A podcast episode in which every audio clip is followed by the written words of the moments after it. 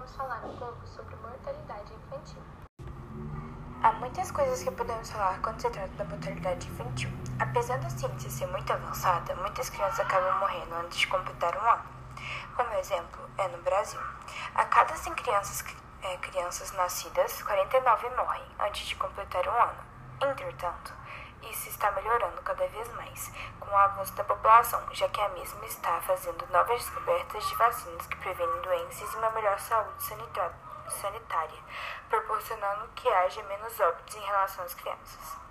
Porém, isso não ocorre com todos os países, pois alguns não têm condições suficientes para fazer esse melhoramento quanto na saúde sanitária quanto na, de, na descoberta de novas vacinas, fazendo que ocorram mais óbitos ainda com as condições ruins que o país possui. Os países em desenvolvimento invariavelmente possuem taxas de mortalidade maiores que os países desenvolvidos. Quanto menor é a taxa de mortalidade infantil, melhor é a condição de saúde de uma população. Maiores taxas de mortalidade infantil, mais as condições de vida são precárias, ou seja, uma baixa renda familiar baixa escolaridade e ausência de saneamento básico. Uma das medidas para diminuir a problemática é o acesso da população à água encanada e sistema de esgoto, principalmente em países subdesenvolvidos. O Brasil é um dos países com PIB mais altos, mas isso não quer dizer que ele não ocupe uma posição desfavorável no ranking de mortalidade infantil, já que mesmo ocupa o lugar de 107, tendo apenas 195 países no mundo.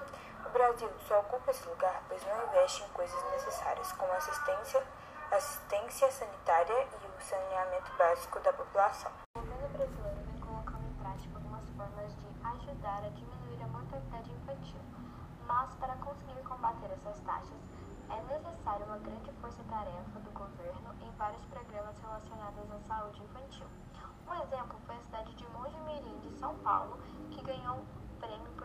combater bem e reduzir a taxa de mortalidade infantil da cidade.